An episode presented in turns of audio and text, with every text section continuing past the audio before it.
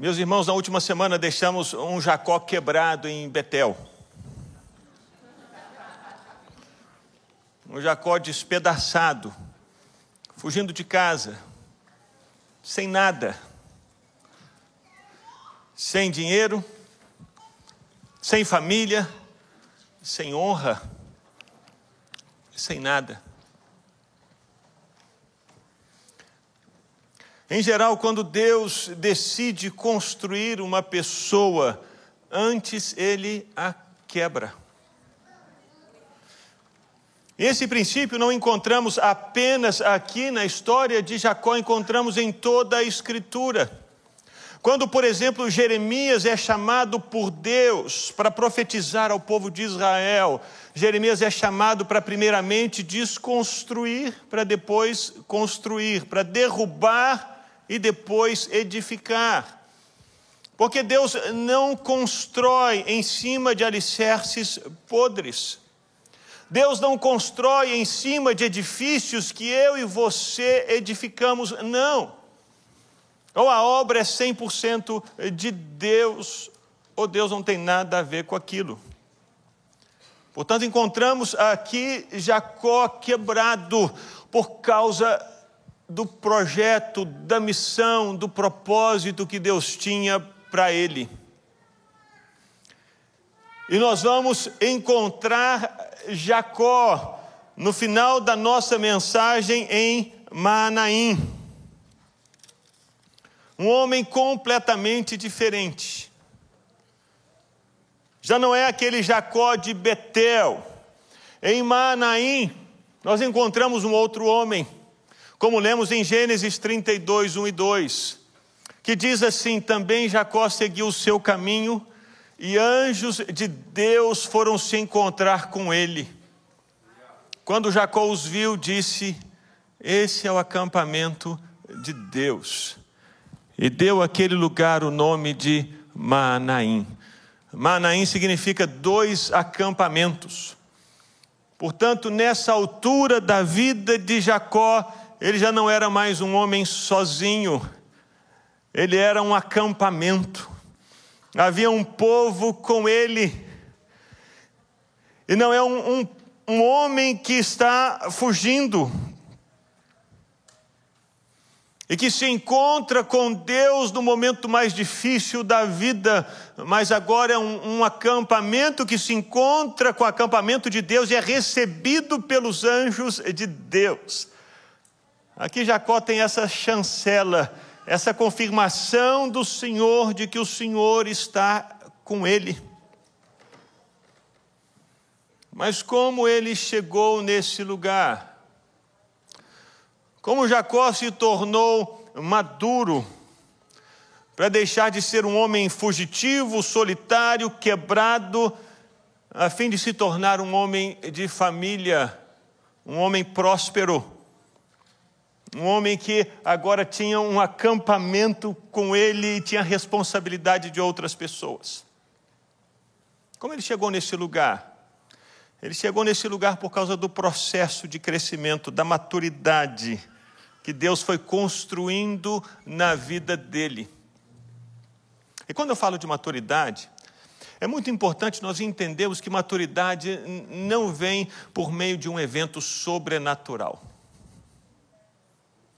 Nós não vamos nos tornar maduros por meio de algo extraordinário que aconteça conosco, não.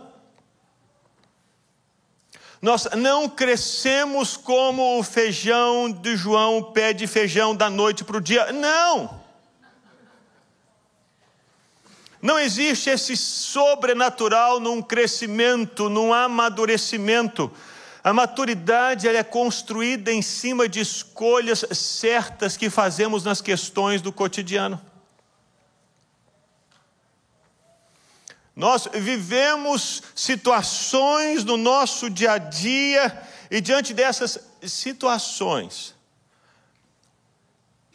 nós somos chamados a fazer escolhas. E essas escolhas que fazemos vão ou nos amadurecer, nos fazer crescer, ou vão servir para nos julgar, servir para nos julgar cada vez mais no buraco. A maturidade, ela acontece, ela cresce em cima das escolhas certas do dia a dia.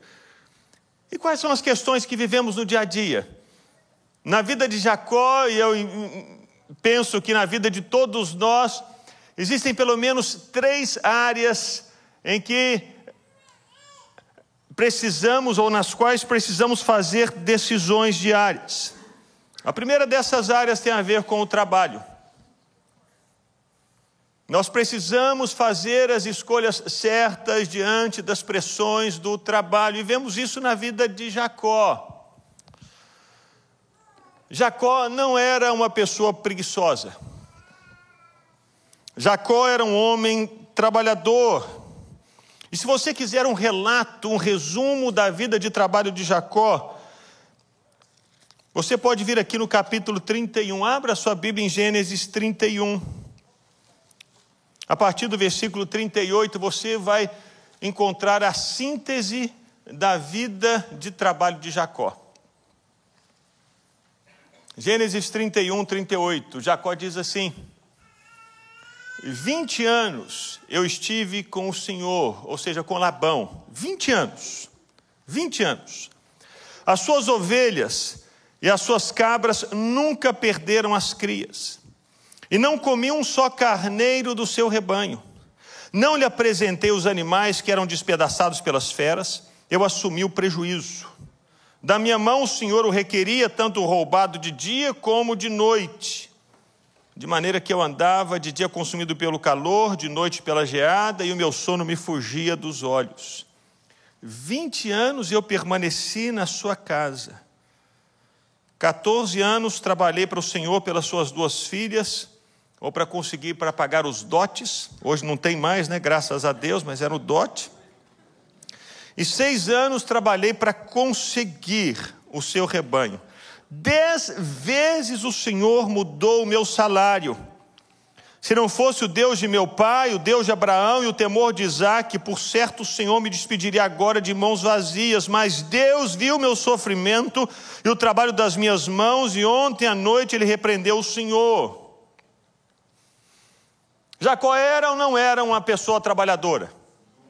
Era. Ele era uma pessoa responsável, ela é uma pessoa dedicada,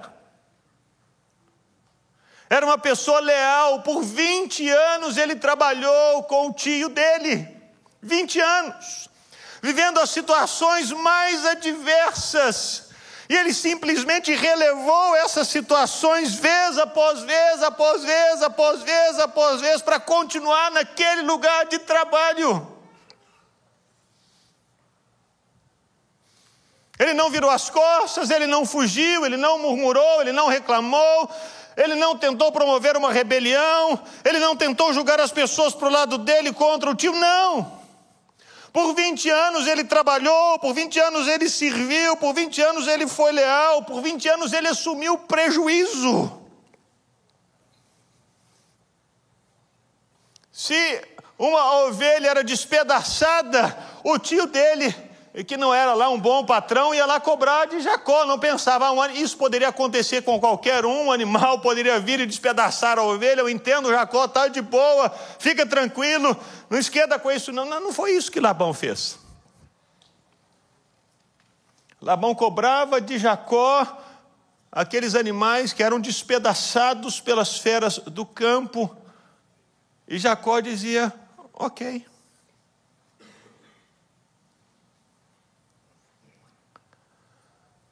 Não tinha tempo ruim. Era no calor, era na geada. Era quando o tio mudava o salário dele dez vezes, e por dez vezes o tio mudou o salário dele, dizendo: Você está ganhando nas minhas costas, então vou mudar o seu salário. E Jacó dizia: Tudo bem. E quando ele começava a prosperar novamente, o tio dele via: Não, não, você está ficando bem demais. Vamos mudar o seu salário de novo.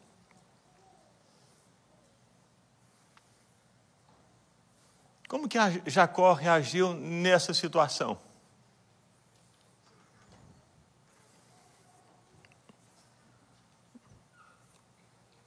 Ele agiu com resiliência. Algo havia acontecido no coração de Jacó depois daquele encontro em Betel. Sim, Betel, Jacó era aquele que tentava tirar vantagem, era aquele que tentava passar a perna nos outros, era aquele que tentava conseguir os benefícios para si mesmo, era aquele que era egoísta. Aqui nessa altura da caminhada, nós vemos um Jacó recebendo pancada e dizendo: Deus, eu vou permanecer aqui até o Senhor me mandar sair daqui. Eu não arranco o pé daqui enquanto o Senhor não me trouxer uma palavra dizendo: se mova. Porque Jacó saiu de casa fugido e aqui ele queria sair debaixo da bênção de Deus, porque havia se encontrado com Deus em Betel. E foi exatamente o que aconteceu com Jacó. Ele só saiu daquele lugar porque Deus veio até ele e disse: Jacó, está na hora, meu filho. É o que lemos em Gênesis 31, 3. Diz assim: O Senhor disse a Jacó: Volte para a terra dos seus pais, para a sua parentela, e eu estarei com você. Jacó esperou ouvir essa palavra de Deus para mover o pé, porque lá atrás ele havia aprendido que fazer as coisas do jeito dele não era a melhor maneira de fazer as coisas. Aqui vemos um Jacó que amadureceu, porque se encontrou com alguém muito parecido com ele. Alguém que enganava como ele enganou. Alguém que trapaceava como ele havia trapaceado antes. Agora ele provou do próprio veneno que ele havia inoculado no irmão e ele percebeu: não é bom. Não é bom. Eu não quero continuar colhendo essa semente ruim que eu plantei lá atrás. Não é bom, Deus. Enquanto o Senhor não me der uma palavra, eu não saio. Ele só se moveu depois que Deus, falou.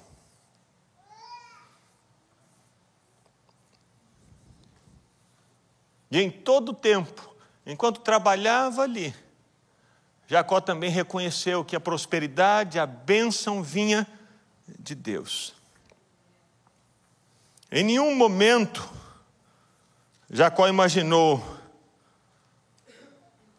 eu fiz, eu aconteci. Foi o meu jeito. Em todo o tempo Jacó reconhecia: Deus tem me abençoado. Seu tio muda o salário e Deus me abençoa, mesmo com aquele salário mudado. Portanto, a maturidade de Jacó foi construída nessas situações do dia a dia, nessas situações do trabalho. Como eu reajo nas minhas situações de trabalho? Como eu reajo diante das pressões do dia a dia? Como eu reajo diante das palavras do meu patrão, ou de alguém que é superior a mim, ou de alguém que está numa cadeia de comando, me manda fazer alguma coisa que eu digo assim, puxa vida, eu gostaria de fazer diferente, mas eu, como eu reajo? A maturidade é construída nesses lugares. Tem duas maneiras de reagirmos a situações assim: com amargura e mágoa no nosso coração, dizendo vai ser do meu jeito, ou, ou nos entregando ao Senhor e dizendo: Senhor, o Senhor está vendo.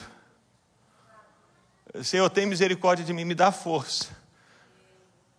Senhor, é para eu continuar aqui, ou é para eu me mudar daqui? É para eu continuar aqui, ou é para eu sair daqui? Porque eu não quero dar nem o passo, eu aprendi. Não quero dar nem o passo se não for mediante a palavra do Senhor. A maturidade é construída nesse lugar de dependência de Deus. Quando suportamos as pressões, as dificuldades, as injustiças, porque sabemos que Deus nos colocou ali, o Deus que nos colocou vai ter o um momento certo para nos tirar dali e nos mandar sair. Crescemos nesse lugar como Jacó cresceu nesse lugar. Foi depois dessa experiência que ele veio chegar a Manaim. Portanto, a maturidade é construída nessas questões do dia a dia, do trabalho.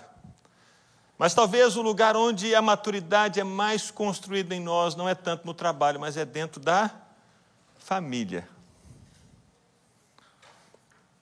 Jacó não tinha uma família muito fácil. A família de Jacó era, difícil. Alguns dizem que era difícil porque ao invés de casar com uma mulher, ele tinha quatro.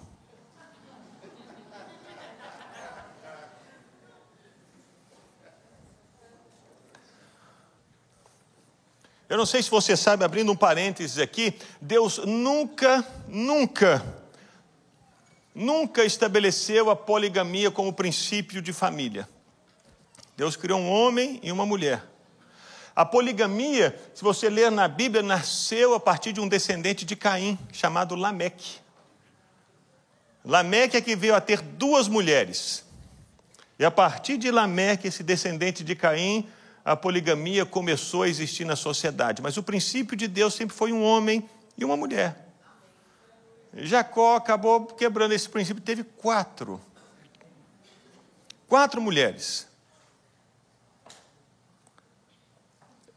Lia, Raquel, Bila e Zilpa. E lógico, no meio de quatro mulheres, Jacó acabou preferindo uma delas. Jacó preferia Raquel a Lia. Jacó preferia Raquel, a Bila e a Zilpa. E ele mostrava claramente para Lia e para as outras que eram servas de Lia e de, de, Raquel que ele tinha uma preferência. E, e dentro de uma família, quando alguém mostra preferência para um, um dos filhos, graças a Deus aqui é, é casamento monogâmico, né? Glória a Deus, porque é até crime, né, no país. Né? Mas se mostra preferência para um filho, para um tio, inevitavelmente você vai trazer para sua família ciúmes. Por que, que ele ganhou esse presente e eu não ganhei? Por que, você dá mais atenção para ele e menos para mim? Por que, que você conversa com ele de um jeito e conversa comigo de outro jeito? Os ciúmes começam a nascer dentro das famílias onde há preferência de um filho em detrimento do outro. Raquel tinha ciúmes de Lia porque ela não tinha filhos. E Lia tinha muitos filhos. Em Gênesis 31, nós lemos que quando Jaqué viu que não dava filhos a Jacó, teve ciúmes da sua irmã e disse a Jacó: Dê-me filhos, do contrário eu morrerei. Ele tem, ela tem privilégio, ela tem filhos, eu não tenho, não estou gostando. Meus irmãos, quantas famílias não vivem essa situação de quebra, essa situação de destruição, essa situação de disputa, de competição por causa de preferências dentro de casa. Talvez você tenha sofrido com isso. Talvez em um determinado momento da sua vida, o seu pai ou a sua mãe preferiu o seu irmão ou a sua irmã a você. Talvez você tenha visto isso na sua casa e você era o queridinho do papai ou o queridinho da mamãe, e o seu irmão ou a sua irmã sofreram com isso. E talvez hoje você seja pai. E graças a Deus há tempo para você consertar isso na sua casa, se porventura você tem preferido um ao outro. É verdade que os filhos são diferentes, mas podemos amá-los com a mesma intensidade.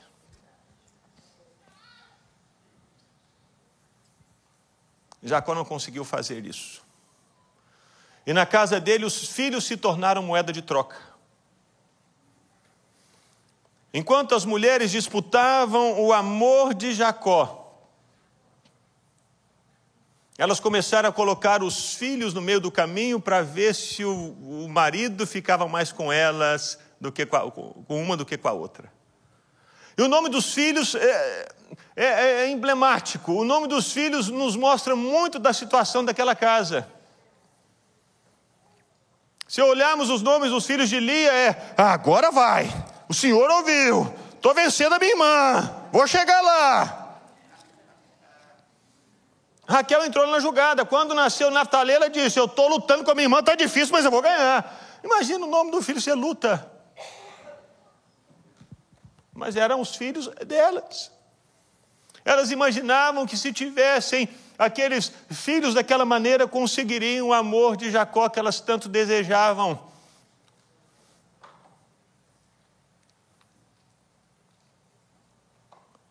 E às vezes, dentro das casas, eu acho que não é só na família de Jacó que existem problemas familiares, eu acho que em, Em todas as famílias existe algum tipo de problema de relacionamento. E não adianta queremos tentar resolver esses problemas do nosso jeito. Jacó até tentou. Tentou ouvir as esposas, tentou ajudar as esposas. E quando elas combinavam algo entre si, Jacó pensou assim: puxa, elas combinaram, vai dar certo. Houve uma ocasião em que um, um dos filhos de Lia encontrou uma raiz no campo que naquela época eles imaginavam que tinha um poder de, de fertilidade, que eram as mandrágoras. E aí Lia, Raquel conversou com Lia e disse assim: Me dá essas raízes. E Lia disse: Você teve o meu marido, agora você quer as raízes que o meu filho encontrou? Ela disse: Olha, essa noite Jacó vai ser seu, pelas raízes que o seu filho encontrou. Quando Jacó voltou do campo, Lia disse: Olha, eu, eu comprei você pelas raízes que meu filho encontrou no campo.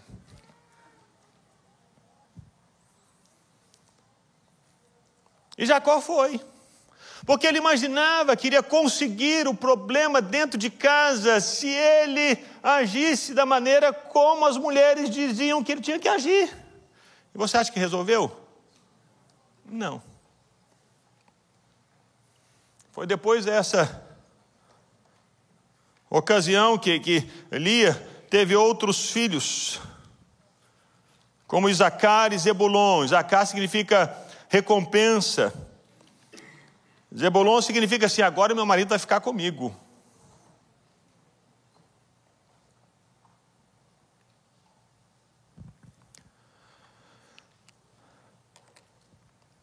Martinho Lutero disse que o, o, o melhor lugar para se trabalhar o nosso coração, o nosso caráter é no casamento. Eu fiz, estou fazendo 22 anos de casados, meus irmãos, e eu sei um pouquinho do que Lutero disse. Porque no casamento nós vivemos esses atritos.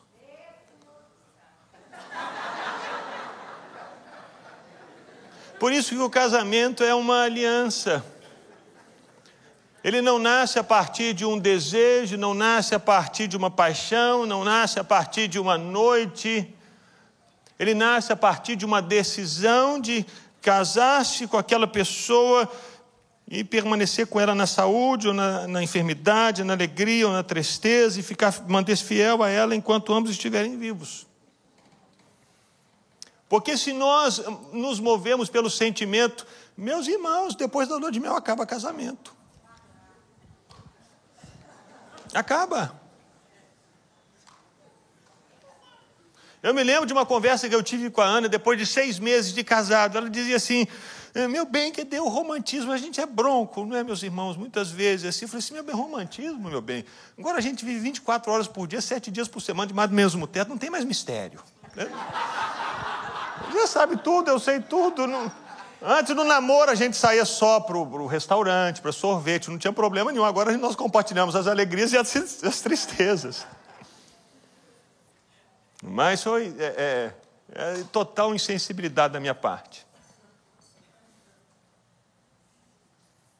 Mas ficamos juntos, estamos juntos pela misericórdia de Deus há 22 anos. Porque existem esses atritos, existe o crescimento, e hoje nós estamos muito melhores do que há 22 anos atrás. Por quê? Porque temos amadurecido no relacionamento. Vamos vencendo as, as fases. Eu sei que existem situações em que ah, os cônjuges não têm mais como ficarem juntos. Eu entendo isso perfeitamente. A Bíblia fala sobre a separação, a Bíblia fala sobre o divórcio, em situações em que existe risco para o outro, existe um desrespeito, existe uma desonra, existem esses casos. Mas o princípio de Deus não é outro senão que permaneçam até o final. Porque as disputas dentro de casa elas vão acontecer, as brigas vão acontecer, os desentendimentos vão acontecer. E o único que pode nos ajudar a resolver essas questões é, é Deus. Houve um momento na vida de Jacó e da família em que Deus entrou. Como lemos em Gênesis 31, 3, o Senhor disse a Jacó: Volte à sua terra, à terra de seus pais, para sua parentela, eu estarei com você. Jacó ouviu a palavra de Deus, o que, é que ele fez? Ele mandou vir Raquel e Lia ao campo para junto do seu rebanho e compartilhou com elas o que Deus tinha falado. E sabe qual foi a resposta de Raquel e Lia?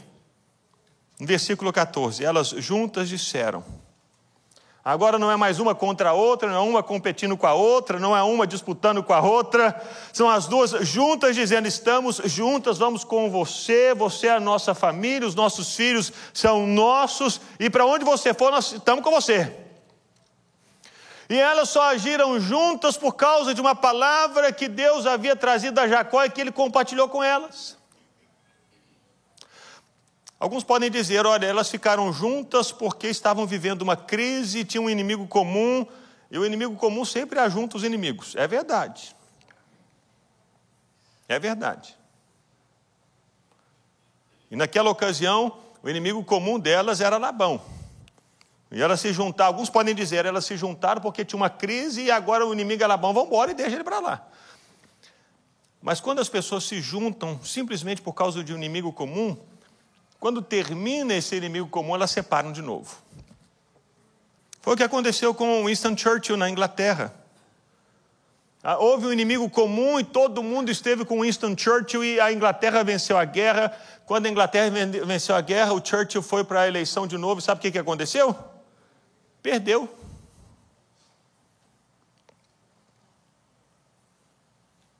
O inimigo comum pode juntar as pessoas, mas acabando essa situação, eles se separam de novo. O único que pode juntar as pessoas no meio da crise é Deus.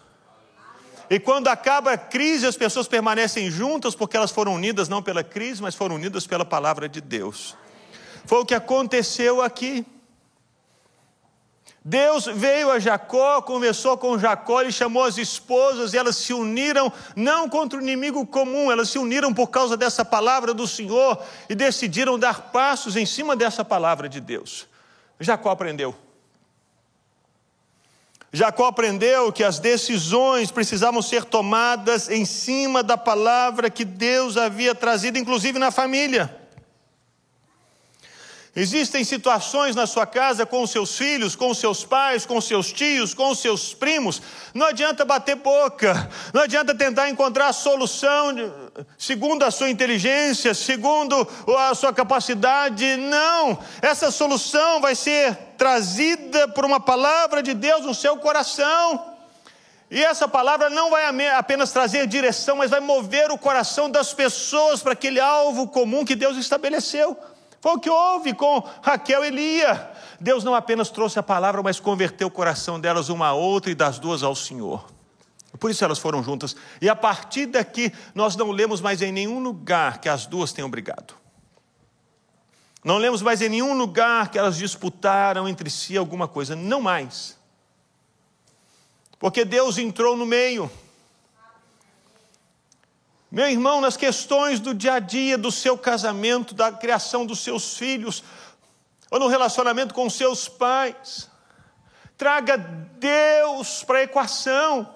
Traga Deus para dentro, traga a palavra dele para o seu contexto. Não tente resolver as coisas por você mesmo, porque só vai trazer mais disputa, mais competição, mais dor. Peça a Deus, me ajuda. Senhor, como é que eu vou resolver essa situação? Senhor, me traz uma luz.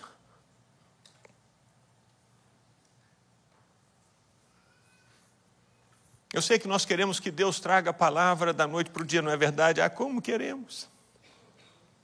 Mas nem sempre é assim. Às vezes pode vir rapidamente.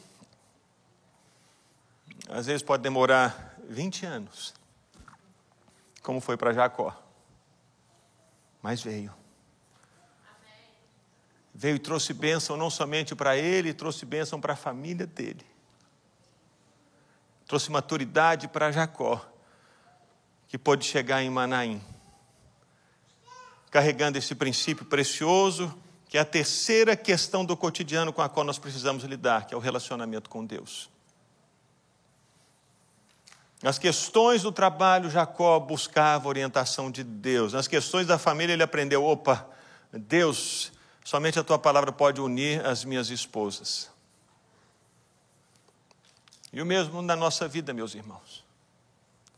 A maturidade, o crescimento, essa construção, quem quer fazê-la em nós é Deus.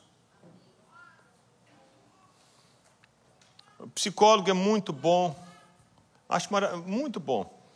Inclusive, eu que encorajei a Ana a, a, a fazer um atendimento com um psicólogo lá na pandemia. Maravilhoso. Eu dizia, meu bem, faça, ela não quero. Falei, faça, não quero. Sabe o que eu fiz? Eu marquei para mim. Eu marquei para mim, falei, eu acho que eu estou precisando, essa pandemia está muito. Marquei para mim, fiz uma videoconferência com o João Marcos. Falei, João Marcos, está uma batalha, João Marcos. Falei, o que foi? João Marcos é um psicólogo preciosíssimo, que, cristão, que cuida de missionários no campo. Falei, João Marcos, estou aqui. E aí ele conversou, gente boa. Aí quando eu terminei o atendimento com o João Marcos, eu disse, Ana, eu falei assim, Ana, ela não perguntou nada, mas eu fiz questão de falar com ela, foi maravilhoso. Foi bom demais, ele falou umas coisas assim que, uau! Você devia marcar, ela disse, não, não, não quero não. Aí na semana seguinte ela diz assim, eu acho que eu estou pensando, eu já escrevi para o João Marcos, João Marcos, é hoje, é hoje, é hoje. e foi uma bênção. É uma bênção, glória a Deus pelos profissionais da área da saúde, os profissionais dessa área da psique, é maravilhoso. Maravilhoso, mas nenhum deles pode resolver essas questões da nossa vida, só Deus pode. Só Deus pode. Quando Deus entra, Deus muda tudo. Quando Deus entra, as trevas são dissipadas. Quando Deus entra, a direção é dada. Quando Deus entra, o que estava quebrado é restaurado para nunca mais ser quebrado de novo. Esse é o princípio maior de maturidade na vida de Jacó. Ele aprendeu que para quaisquer questões, da quaisquer, eu gosto de falar quaisquer, não fala assim, meu bem, fala qualquer situação da vida, né? Acho que quaisquer é assim, muito, mas qualquer situação da vida. Precisamos trazer Deus para dentro da história. A maturidade está em reconhecer que nós não conseguimos por nós mesmos. Maturidade está em reconhecer Deus, o edifício que eu construí com as minhas próprias mãos, ele vai cair de novo. A maturidade está em reconhecer Deus, eu estou trabalhando, mas eu só estou colhendo vento, porque eu não consigo sair do lugar. A maturidade está em reconhecer Deus, eu preciso do Senhor. Deus, eu preciso do Senhor na minha casa, eu preciso do Senhor na vida dos meus filhos, eu preciso do Senhor no meu casamento, eu preciso do Senhor no meu trabalho, eu preciso do Senhor para saber qual direção que eu vou tomar, o Senhor, eu preciso do Senhor para prosperar nisso que eu estou fazendo, eu preciso do Senhor, não vou sair do meu jeito, da minha força, no meu entendimento, com os meus diplomas, isso não resolve. A maturidade de Jacó foi reconhecer: Deus, eu preciso do Senhor para tomar toda e qualquer decisão da minha vida.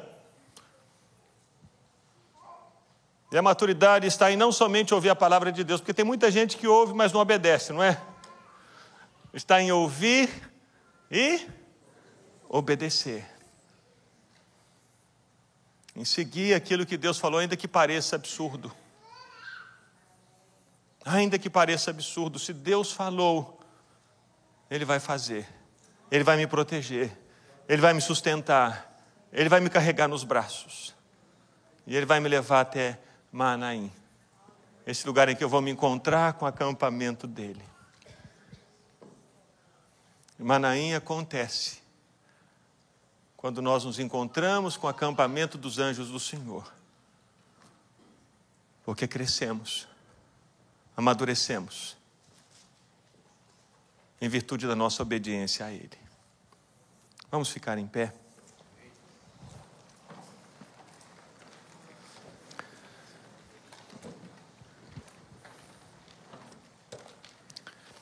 Feche os seus olhos.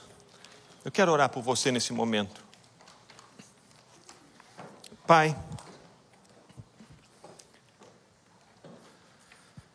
o Senhor conhece a situação de cada pessoa aqui nessa noite.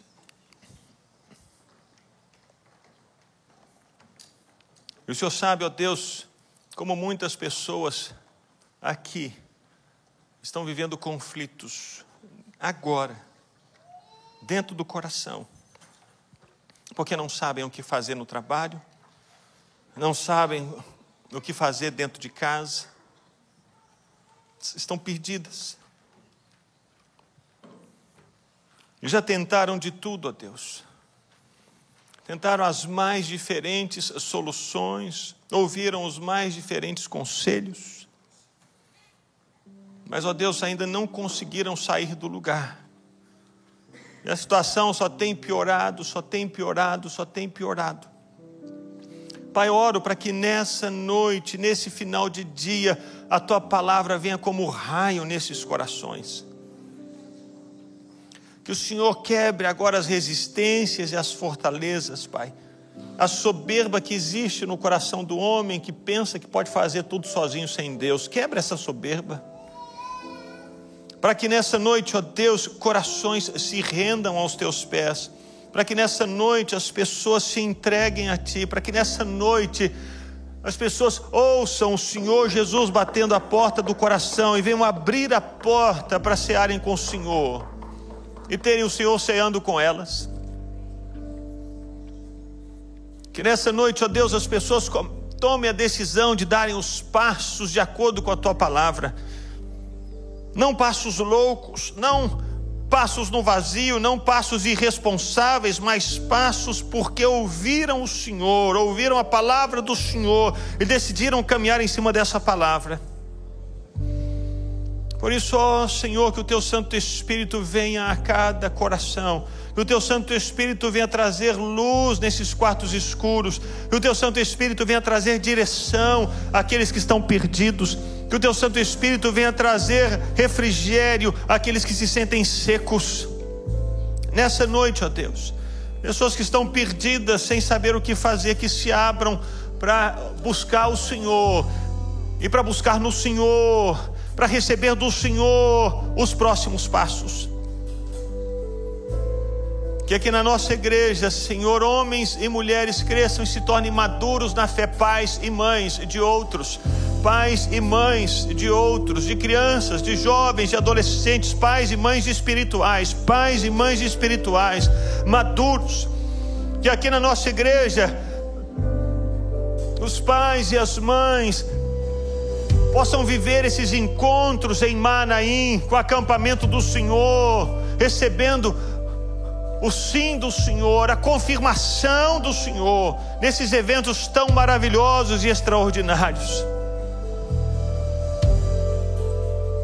Ó Deus, que haja crescimento na vida de todos nós, ó Deus, crescimento. Crescimento. Para que não mais sejamos meninos levados pelo vento por qualquer tipo de doutrina ou palavra.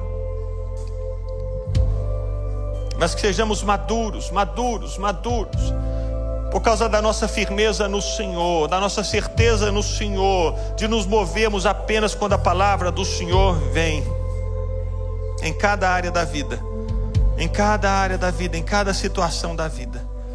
Abençoa, Pai, a cada um, a cada um aqui, no nome de Jesus, no nome de Jesus.